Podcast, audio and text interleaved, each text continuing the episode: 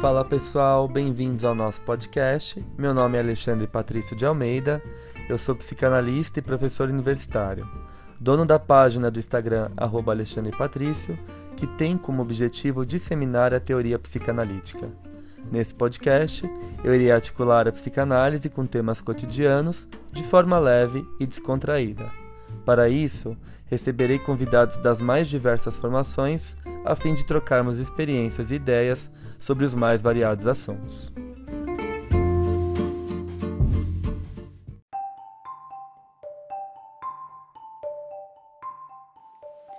Passando para avisar vocês que esse episódio foi gravado em forma de live na minha página do Insta.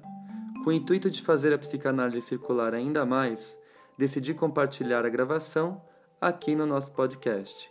Espero que gostem. No nosso encontro de hoje, então, nós temos uma aula aberta, a aula 1 do curso de férias chamado Ferenc, uma introdução teórico e clínica, que vai começar agora na quinta-feira, dia 15. E nós vamos a, a, tratar alguns conceitos centrais da obra ferenciana e também as ressonâncias desses conceitos na nossa prática clínica, né? O Ferenc ele é aquele autor, é, discípulo do Freud, brilhante, genial, que inaugura uma espécie de ética do cuidado dentro da psicanálise e, e uma nova forma de, de compreender, de fazer a clínica psicanalítica, né? Então, na aula live de hoje, eu vou trabalhar um texto muito lindo dele que eu gosto bastante, que é A Criança Mal Acolhida e Sua Pulsão de Morte, que é um texto de 1929. É um texto que eu tenho usado bastante na minha tese de doutorado. Para quem não sabe, meu doutorado é justamente sobre Ferenc Winnicott e suas ressonâncias na educação escolar, que eu faço no programa de Psicologia Clínica da PUC de São Paulo. Estou terminando, por sinal, finalmente. é... E esse texto do Ferenc eu gosto muito e, e eu pretendo abrir os nossos estudos com ele, porque eu acho que a visão que o Ferenc vai ter sobre a pulsão de morte freudiana já mostra aí o quanto a, a compreensão dele, é, a metapsicologia ferenciana, acaba sendo tão singular e voltada à sua clínica, né? Então eu acho de uma delicadeza a visão que ele vai ter é, sobre a pulsão de morte, é, atrelando a pulsão de morte à importância do ambiente, o ambiente como um, um mecanismo vitalizante do sujeito, né? Essa criança que não é bem recebida, ela ela morre, né? É, ela não tem a capacidade de se desenvolver psicicamente ou até mesmo biologicamente. É isso que ele vai dizer aqui para nós, né? Então esse texto, A Criança Mal Acolhida e Sua Opção de Morte, está nas Obras Completas, volume 4, da editora uh, Martins Fontes. E é um texto, como eu disse, de 1929, né? Em alemão a gente pode pensar em a criança não bem-vinda, né? A criança não desejada, né? É... Mas a gente pode pensar também nessa criança mal acolhida. Uh, ele começa o texto falando um pouco, né? É uh, uma tendência de tantas pessoas a resfriar-se às impressões traumáticas da primeira infância, sobretudo aos sentimentos de desprazer que a criança deve experimentar quando é arrancada ao calor do ambiente materno, sentimento esse que mais tarde, em virtude da lei da compulsão à repetição, ela deve reviver incessantemente, né? Então, é, vir ao mundo já é uma experiência muito traumática, porque a gente sai daquela sensação de completude, né, de de, de acolhimento, de, de integridade que a gente tem ali dentro da barriga da mamãe e a gente tem que lidar com a diversidade do mundo, com a diversidade do ambiente, com as falhas ambientais, com as negligências ambientais. Então, essa importância que o Ferenc se atribui ao ambiente, é, mesmo que indiretamente, já acaba sendo um toque peculiar do seu pensamento e da sua obra, né? Aí ele vai citar o Freud, obviamente, depois o trabalho revolucionário de Freud sobre as bases pulsionais de que tudo o que é orgânico, bases que não podem ser analisadas mais profundamente, em além do princípio do prazer, Habituamo-nos a considerar todos os fenômenos vitais, mesmo os da vida psíquica, em última instância, como um emaranhado de formas de manifestação de duas pulsões básicas: a pulsão de vida e a pulsão de morte. Certa vez, também ouvimos Freud atribuir um fenômeno patológico à separação quase perfeita das duas pulsões principais. Segundo a sua hipótese, na sintomatologia da epilepsia, exprime-se o desencadeamento de uma tendência para a autodestruição, quase isenta das inibições da vontade de viver.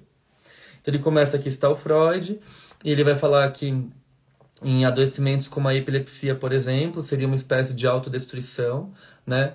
É, desse conflito pulsional entre a pulsão de vida e a pulsão de morte. Vamos lembrar também que para o Freud a pulsão de morte é um retorno ao inorgânico, né? É o estado zero de tensão, hum, aquele estado de nirvana que o Freud vai falar, o princípio de nirvana, né?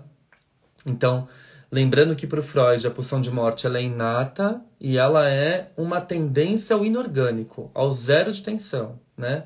Aquela, aquela, aquele estado zero de conflito pulsional, né? Que o indivíduo busca através da repetição, muitas vezes inconscientemente.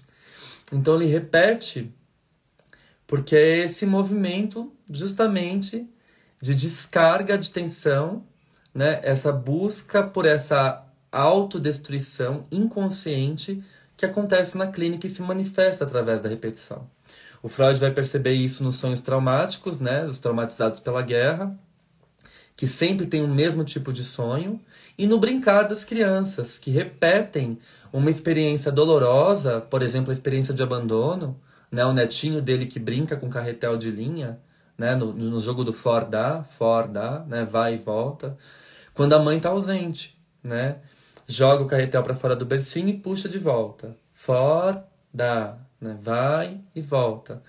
Aquela experiência que a criança vive passivamente, que gera angústia e sofrimento, ela repete no brincar ativamente. E aí, quando eu faço essa repetição ativa, eu tenho controle daquela experiência angustiante.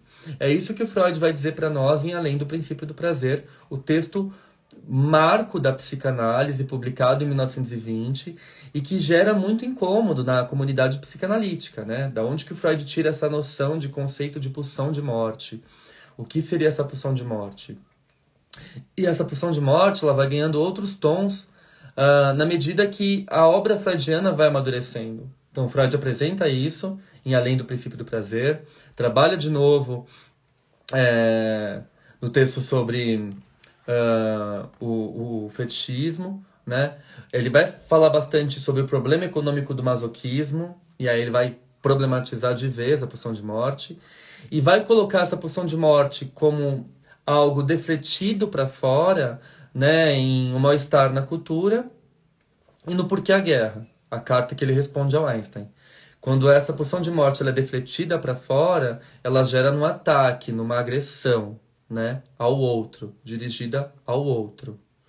Então, é importante a gente pensar nesse sentido o quanto a pulsão de morte ela vai ganhando várias tonalidades ao decorrer da obra freudiana, tá? E aí o Ferenc ele vai trazer essa questão, ele vai falar assim: eu tenho conhecimento de casos em que a crise epiléptica seguia-se à experiência de desprazer, as quais davam ao paciente a impressão de que a vida não valia a pena ser vivida. Naturalmente, nada quero dizer de definitivo quanto à própria natureza do ataque. Né? E aí ele vai falar de adoecimentos uh, psicossomáticos de desses indivíduos que buscam esse retorno ao inorgânico, ao estado zero, à própria morte. Né? Distúrbios circulatórios respiratórios de origem nervosa, em particular a asma brônquica, mas também casos de inapetência total e de emagrecimento, anatomicamente inexplicáveis, que me permitiram examinar mais a fundo a gênese das tendências inconscientes à autodestruição. Então, olha como esse autor abre o leque para a gente pensar, inclusive, em, em questões uh, somáticas, né? em questões do corpo. Esse indivíduo que, pela via dessa autodestruição, adoece buscando esse retorno ao inorgânico, ao estado zero de tensão. Vamos lembrar também que para o Ferenc a pulsão de morte ela é inata. Então, nesse, nesse sentido, ele é bastante freudiano. Até porque ele defende as ideias do Freud veemente, com medo de romper com Freud, né? Então a gente tem que pensar que existia também ali, naquele movimento, apesar do Ferenczi ser um clínico brilhante, um teórico inovador, ele tinha muito respeito pelas ideias do Freud. Então a gente tinha uma questão política ali também na psicanálise, de que quem fosse contestasse as ideias do Freud acabava entrando em conflito com ele e rompia com ele, né? Então, ele tinha toda essa esse cuidado de colocar as ideias dele no papel uh, sem entrar em conflito com Freud. Então, ele vai dizer claramente que a pulsão de morte também ela é, é constitutiva, faz parte do sujeito, e que quando ela se acentua, né, ela busca esse retorno inorgânico e se manifesta através de adoecimentos somáticos. Então, é, todos esses sintomas condiziam, ele vai dizer para nós, bem na ocasião, com a tendência psíquica geral dos pacientes é, que tinham de lutar muito contra essas tendências inconscientes suicidas, né? E, uh, e aí ele vai dizer que esses pacientes, quando vieram ao mundo, eles foram hóspedes não bem-vindos na família. E aqui está o ponto crucial desse texto. Então, alguns desses pacientes que ele investigou que tinham essa tendência é, à autodestruição, esse mecanismo à autodestruição, que geravam esse adoecimento somático, né? Eles tinham sido hóspedes não bem-vindos na família. Um por ser o décimo filho de uma mãe obviamente sobrecarregada de trabalho, o outro porque descendente de um pai vítima de uma doença mortal e que efetivamente morrera, morreria pouco depois, né? Uh, todos os indícios confirmam que essas crianças registraram bem os sinais conscientes e inconscientes de aversão ou de impaciência da mãe e que sua vontade de viver viu-se desde então quebrada, né? Então é, esses pacientes que ele estuda a fundo passaram por essa experiência de não acolhimento do mundo externo. Então esse adoecimento, essa é, essa quantidade pulsional de retorno ao inorgânico acaba se manifestando principalmente nesses pacientes que não foram acolhidos pelo ambiente, né? Os menores acontecimentos no decorrer da vida posterior eram bastantes para suscitar nelas a vontade de morrer, mesmo que fosse compensada por uma forte tensão da vontade, né? Pessimismo moral e filosófico, ceticismo e desconfiança, tornaram-se também os traços de caráter mais salientes desses indivíduos. Então, eles acabavam perdendo a esperança na vida. Se eu não fui acolhido quando eu nasci, eu me torno pessimista, eu não tenho esperança, expectativa, eu perco a fé, né? É, e podia-se também falar de nostalgia, né? Uh, apenas velada da ternura passiva, inapetência para o trabalho, incapacidade para sustentar um esforço prolongado, portanto, um certo grau de infantilismo emocional, naturalmente, não sem algumas tentativas de consolidação forçada do caráter. Né? Então, ele vai dizer. Aí ele cita um outro exemplo. Um caso de alcoolismo numa mulher ainda jovem revelou ser um caso particularmente grave de aversão à vida presente desde a infância. A paciente servia-se também repetidamente de dificuldades que surgiam na situação analítica para fazer surgir impulsos suicidas difíceis de controlar. Ela pôde lembrar-se, sendo o fato confirmado também por membros de sua família, de que, terceira filha de uma família sem rapazes, tinha sido acolhida de maneira muito pouco amorosa. Naturalmente, sentia-se sentia -se inocente e tentava, por uma meditação precoce, explicar o ódio e a impaciência da mãe. Né? Conservou durante toda a sua vida um pendor para a especulação cosmológica com uma ponta de pessimismo. Do mesmo modo, suas ruminações sobre a origem de tudo que é vivo eram apenas um prolongamento da questão que estava sem resposta. Ela dizia, essa paciente, mas por que foi então que me trouxeram ao mundo se não estavam dispostos a acolher-me carinhosamente? E aqui dá para pensar muito na clínica com pacientes difíceis, pacientes borderlines, pacientes uh, que estão muito mais ali beirando a psicose do que a neurose, pacientes que beiram uma melancolia é, psicótica, uh, uma melancolia grave, é, que se aprisionam em suas cápsulas narcísicas, até porque esse narcisismo primário não foi bem formado, né? Teve uma falha, uma ruptura, eles não foram desejados. Então não tem um eu forte. Então, já que não tem um eu forte, como se eu não tenho eu, vou estabelecer uma relação objetal com o outro? Fica tudo balançado, né? Se eu não tenho um eu forte, não tem como estabelecer contato com o mundo externo.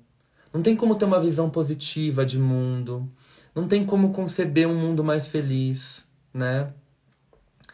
Uh, neste caso, como em todos os outros, o conflito edipiano constituía naturalmente uma prova de força. Ela não estava à altura para enfrentá-lo, assim como tampouco estava à altura dos problemas de adaptação à vida conjugal, que por acaso mostraram ser de uma dificuldade pouco comum, né? Uh, então, ele vai dizer assim: esses pacientes que nasceram e não foram bem acolhidos pelo mundo externo não estão preparados para passarem é, pelo conflito de piano ou para terem ah, uma sexualidade bem desenvolvida, bem delineada, né? Se não tem um eu, não tem sexualidade. Se não tem um eu, não tem Édipo. Primeiro, eu tenho que passar pelo narcisismo. Narcisismo primário, que é constituinte, é a base da nossa formação do eu, né? Quando Freud vai falar o conflito entre o eu ideal e o ideal de eu, no Introdução ao Narcisismo de 1914. Mas a gente sabe que para esse, esse eu se formar, e isso o próprio Freud vai dizer, esse bebê ele tem que ser desejado, ele tem que passar por aquele período que o Freud chama de Vossa Majestade o bebê, His Majesty the Baby, né? É, se esse bebê não é desejado, não tem um eu. Então não tem Édipo, não tem sexualidade. Né?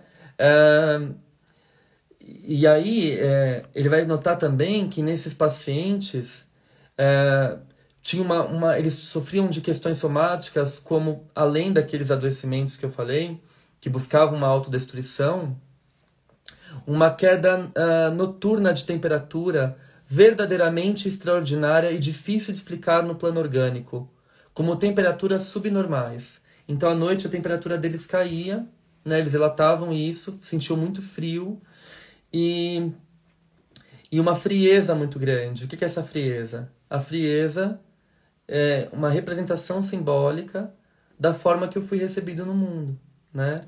Se eu não fui, se eu não tive injeções de vida, se eu não fui desejado, se o ambiente não me acolheu, como conceber uma vida mais calorosa? Como conceber uma vida de amor, né? Aí que está a dificuldade. Um, por isso que ele diz: a criança mal acolhida e a sua pulsão de morte. Devido a esse mau acolhimento, manifesta-se essa pulsão de morte, esse desejo ao estado zero mesmo. E aqui ele é bastante freudiano, né? Então o que é essa frieza? Esse frio que esses pacientes sentem? Aquele frio que já foi vivenciado, que já foi experienciado no começo da vida, por não terem sido acolhidos. A frieza ambiental. Winnicott vai dizer: só tem medo do colapso quem já sofreu um colapso. Né? No texto dele famosíssimo, Fear of Breakdown, Medo do Colapso, ele vai dizer: só tem medo do colapso quem já passou pelo colapso. E esse colapso foi vivido, foi experienciado muito prematuramente, né? Uh, e aqui a gente pode traçar um paralelo da obra ferenciana com o pensamento winnicottiano, apesar de Winnicott não trabalhar com o conceito de pulsão de morte. Vamos lembrar disso, tá certo? O Winnicott ele é bem claro, ele diz assim: o maior erro de Freud e de Klein foi o conceito de pulsão de morte. Não dá para explicar esse retorno inorgânico, eu não, não percebo isso nos meus pacientes. Né? O Winnicott ele era totalmente contra essa teoria especulativa, né? A teoria winnicottiana é uma teoria que nasce da experiência clínica, do contato com o outro, e não da especulação, né? Ele tinha muito receio de usar a metapsicologia freudiana, no sentido dos nomes né, que o Freud atribuía. Porque ele falava que eram especulações, né? E a teoria winnicottiana, ela se constrói com base na experiência, na sua prática como pediatra, como, como psiquiatra infantil, né?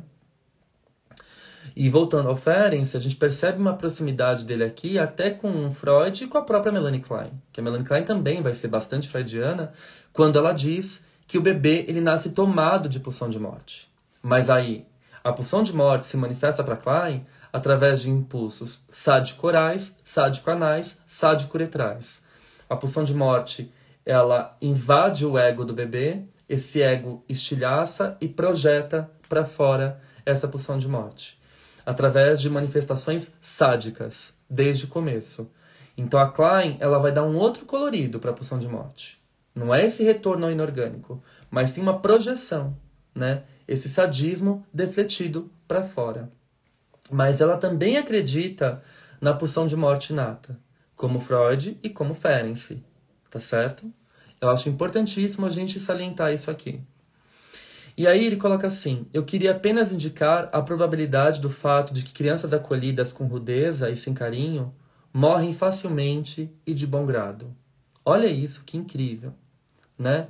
Então imagina só um paciente que passou por essa experiência de ter sido mal acolhido, de não ter recebido esse desejo, essas injeções de pulsão de vida, né, que eu costumo dizer, no ambiente familiar que revivencia isso com o analista, com o analista, um analista muito neutro, muito calado, um analista muito ortodoxo que interpreta todos os gestos e, e as falas do paciente.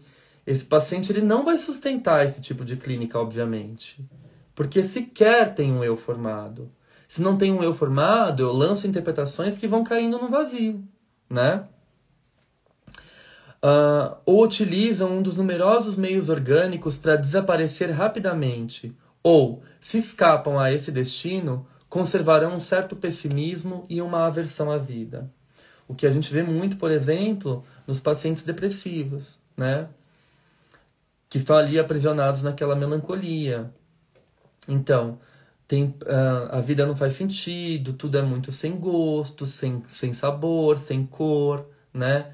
É, ah, eu vou fazer isso para quê? Eu vou lutar nisso para quê? Eu vou me engajar nisso para quê?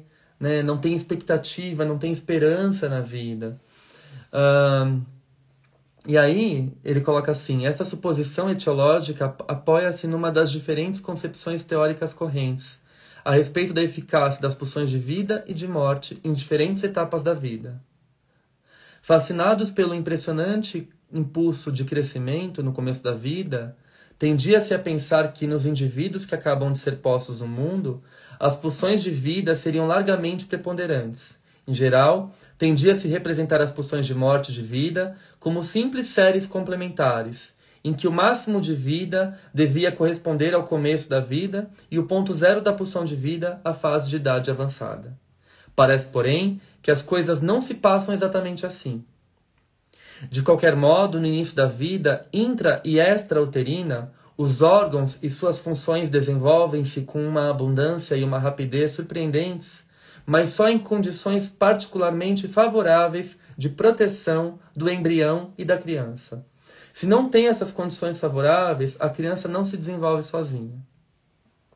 A criança deve ser levada por um prodigioso dispêndio de amor, de ternura e de cuidados, a perdoar aos pais por terem na posta no mundo, sem lhe perguntar qual era a sua intenção, pois, caso contrário, as pulsões de destruição logo entram em ação e puxam esse indivíduo para esse retorno ao inorgânico, para esses mecanismos de autodestruição, que podem ser somatizações, podem ser sintomas, podem ser atitudes, podem ser pensamentos, né? Uh, e no fundo, não há motivos de espanto, uma vez que o bebê, ao contrário do adulto, ainda se encontra muito mais perto do não ser individual, do qual não foi afastado pela experiência da vida. E aqui ele se costura completamente com o Winnicott, né? É, o bebê se encontra muito mais perto do não ser individual. Lembra, o Winnicott vai dizer assim: todos nós nascemos com uma tendência à integração, mas nós precisamos de um ambiente suficientemente bom para que o nosso eu seja de fato integrado, né? Para que é, possa haver uma personalização, para que possa haver uh, um, uma, um processo de, de construção do eu, para que esse bebê saiba quem é ele, quem é a mãe. Ele vai aos poucos saindo de uma realidade subjetivamente percebida e entrando numa realidade objetivamente percebida. Mas é a mãe que apresenta o mundo para o bebê em pequenas doses. O bebê, no começo, ele está muito mais próximo de um não ser do que o ser, né? Então, o bebê ele precisa de cuidados ambientais suficientemente bons para ser e para continuar sendo, né? Deslizar de novo para esse não ser poderia, portanto, nas crianças acontecer de um modo muito mais fácil. Então, as crianças elas estão muito mais próximas desse não ser. Perante as falhas ambientais, as negligências familiares, escolares, sociais, essa criança ela pode deslizar para esse não ser muito mais facilmente, né? Porque ela está próxima desse não ser. A força vital que resiste às dificuldades da vida não é, portanto, muito mais forte no nascimento. Segundo parece, ela só se reforça após a imunização progressiva contra os atentados físicos e psíquicos, por meio de um tratamento e de uma educação conduzidos com tato. E o que seria esse tato? A capacidade de sentir com, o Ferenc vai dizer. Então, o analista que trabalha com tato, que ele vai descrever no texto Elasticidade da Técnica Psicanalítica, de 1928, é um analista que sente com as emoções e as dores do paciente e, aos poucos, vai possibilitando para esse paciente um lugar de existência. Um lugar que esse eu possa ser retomado desde o momento da falha ambiental primária, através de um processo de regressão e possa ser construído em trabalho analítico. Né? Vamos lembrar que o Ferenczi fala de regressão. Ele vai falar, inclusive, nesse texto. Né? Como que ele trabalha com esses pacientes que não tiveram a sorte de serem acolhidos calorosamente pelo ambiente. Né? de acordo com o declínio da curva de morbidez, de mortalidade da meia-idade, de mortalidade na meia-idade, a pulsão de vida poderia, na maturidade, contrabalançar as tendências para a autodestruição. Então, essa pulsão de vida que o paciente recebe através de mecanismos de ativação, de implicação, de tato, de cuidado na análise, podem contrabalançar essas tendências à pulsão de morte que ele recebeu no início da vida, né? Por conta da negligência ambiental.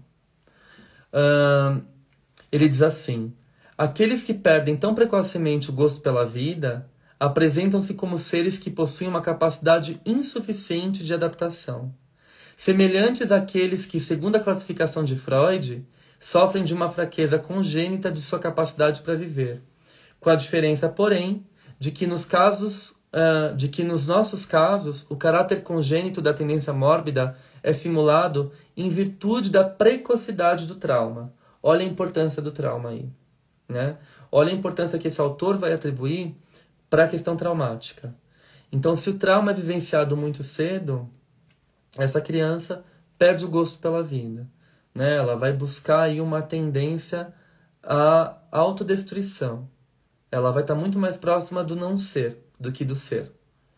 Naturalmente, uma tarefa resta por resolver, a saber, a constatação das diferenças mais sutis entre a sintomatologia neurótica das crianças maltratadas desde o começo e daquelas que são, no início, tratadas com entusiasmo, até mesmo com amor apaixonado, mas que depois são postas de lado.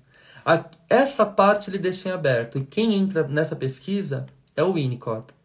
Quando o Winnicott vai nos dizer da privação e da deprivação, da privation e deprivation. As crianças que sofrem privação, que são aquelas que não têm os cuidados ambientais necessários, elas vão beirar ali a psicose, a desintegração do eu. Elas foram privadas de cuidado inicialmente. Então elas vão ser crianças não integradas ou desintegradas. Uh, porém, aquela criança que nasce, recebe os cuidados iniciais, mas depois ela é colocada de lado por conta do nascimento do irmãozinho, por conta do trabalho da mãe, o Winnicott fala que essas crianças sofrem deprivação, deprivation. Elas se integram, mas depois elas são negligenciadas. Então elas vão é, desenvolver o que o Winnicott chama de uma tendência antissocial.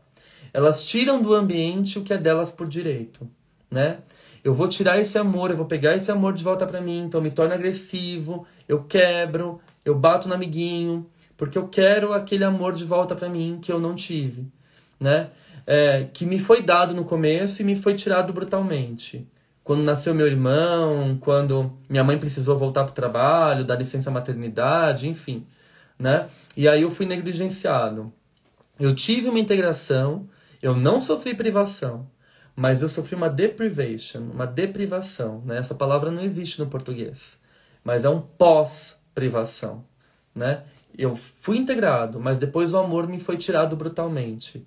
Então parece que o Winnicott mergulha justamente nesse ponto do texto do Ferenczi, que ele diz: temos que notar a diferença nas crianças que foram maltratadas desde o começo da vida, que foram negligenciadas, e as crianças que foram tratadas com amor, com carinho, mas que depois tiveram essa privação de amor, né? Elas foram postas de lado. Bom, e aí ele diz assim: como que eu lido com isso na clínica, né? De acordo com as minhas tentativas de elasticidade da técnica analítica, relatadas em outro artigo, nesses casos de diminuição do prazer de viver, vi-me pouco a pouco na obrigação de reduzir cada vez mais as exigências quanto à capacidade de trabalho dos pacientes. Finalmente, impôs-se uma situação que só pode ser assim descrita.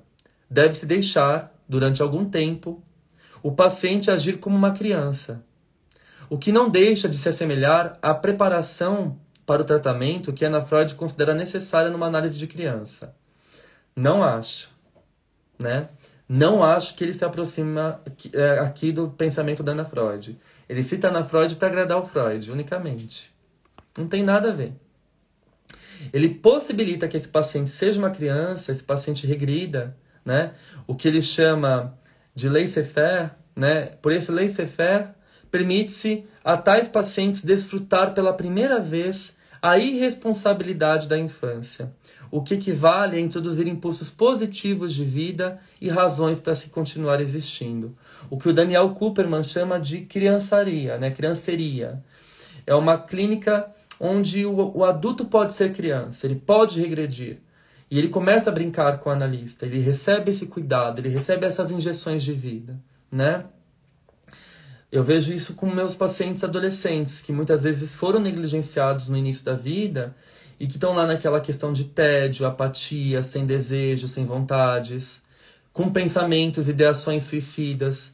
E aí a gente começa a brincar na clínica, eles trazem uma série, eu, eu, eu retrato, eu, eu, eu compartilho com eles um recorte também de um, de um seriado que eu assisti, de um livro que eu li, e aí eles dão risada e a gente brinca juntos, e a gente vai construindo esse eu que foi ali privado no começo da vida, né, desses cuidados ambientais e que não pôde vir a ser, que está muito mais próximo de um não ser. Então a gente vai aplicando injeções de delicadeza, de sutileza, de cuidado, e não aquelas ideações é, que beiram uma utopia que não se realiza, né? Cinco passos disso, vamos ser felizes juntos, não sei o que lá. Não, tem dia que o adolescente não quer falar com você e você respeita esse espaço. Eu acho que esta aí é a grande sacada do Ferenczi quando ele traz a elasticidade da técnica psicanalítica. Que ele fala que o analista tem que ser silencioso, às vezes se implica, às vezes se mantém mais neutro, às vezes está ali para brincar, e permite que o paciente seja ele próprio e retome né, o seu desenvolvimento sendo criança pela primeira vez. Né? Isso é muito bonito. Esse ser criança a primeira vez possibilita o desenvolvimento. Então eu não penso que o Ferenc se, se aproxima aqui do pensamento da Ana Freud, que era uma espécie de uma educação prévia para análise. Né? Ele não está falando aqui de educação prévia. Ele está falando aqui de uma regressão. Mas talvez ele não use esse termo, ele vai utilizar no diário clínico dele, é, que foi publicado nos anos 80, em francês, pela Judith Dupont. É, ele vai utilizar o termo regressão no diário clínico ali mais escondidinho, né? Talvez para não arrumar tanta confusão com Freud, porque o Freud falava de regressão somente dos aspectos libidinais, né? Das fases psicossexuais. Um sujeito regredido está na fase anal, na fase oral. Freud, Freud pensava assim, né?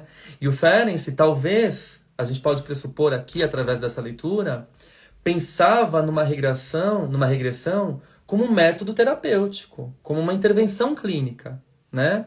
O indivíduo pode regredir, assim como o Winnicott dizia, e retomar a sua linha do desenvolvimento maturacional.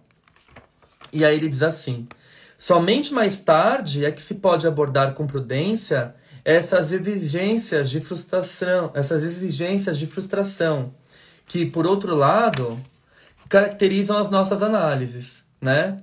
Mas essa análise, como toda e qualquer outra análise, também deve terminar pela eliminação das resistências que inevitavelmente desperta e pela adaptação à realidade rica em frustrações, mas completada também.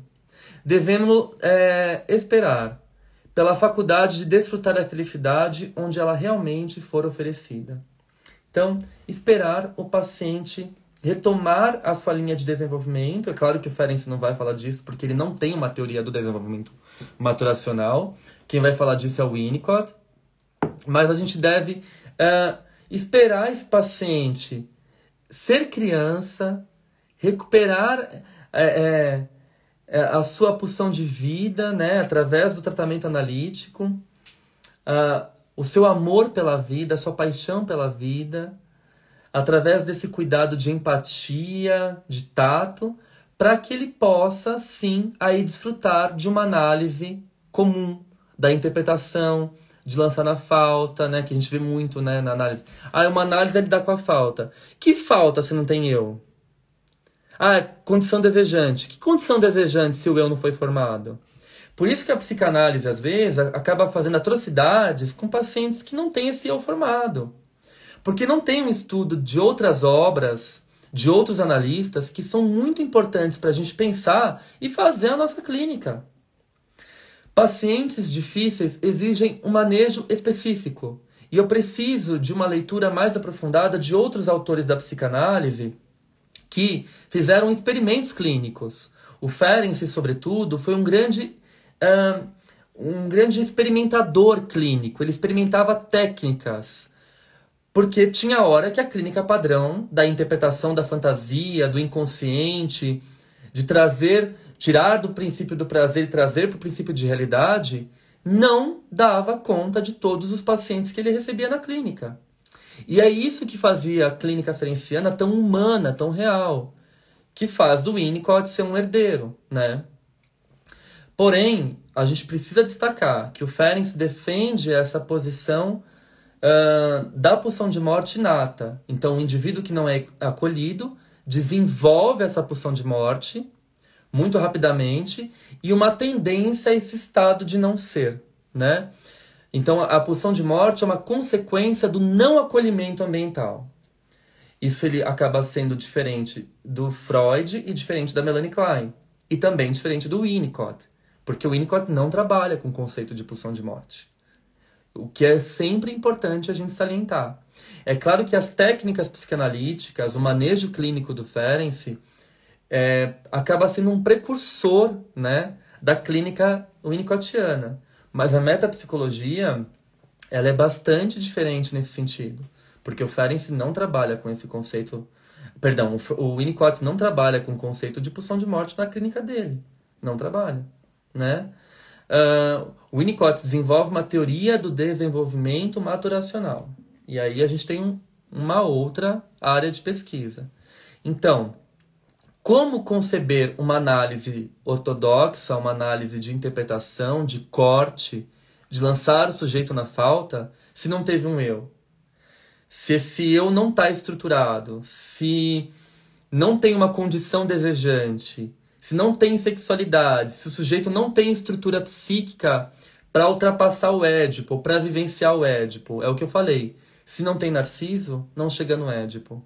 E é isso que o Ferenc quer nos dizer, né? Se não existem os cuidados ambientais primários, esse indivíduo não tem um eu suficiente que possa suportar o tratamento psicanalítico padrão, interpretativo.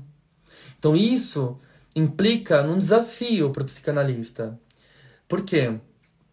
esses casos difíceis que o Ferenczi atendeu e tanto escreveu sobre, uh, in, é, solicita, né, exigem é, que a análise do analista esteja em dia, para que a gente possa, aos poucos, com o nosso cuidado, com o nosso acolhimento, com a nossa técnica, sem romper os paradigmas éticos da clínica, oferecer um momento para que essa infância seja vivida e experienciada pela primeira vez.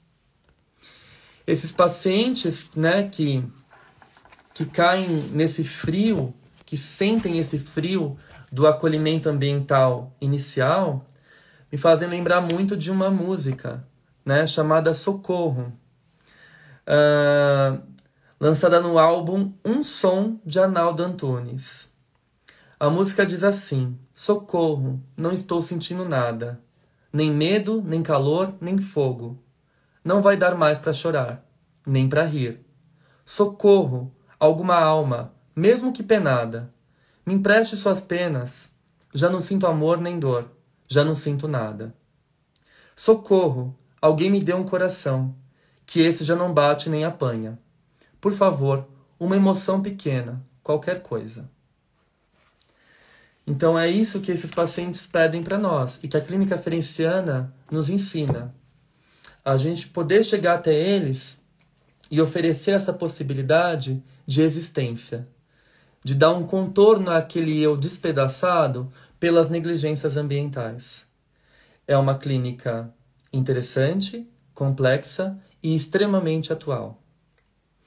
Então, se você gostou desse conteúdo, diferem-se se você achou interessante o manejo clínico ferenciano e as ideias desse autor brilhante, discípulo do Freud contemporâneo a Freud, nós vamos trabalhar isso e muito mais no nosso curso que começa agora, dia 15 de julho.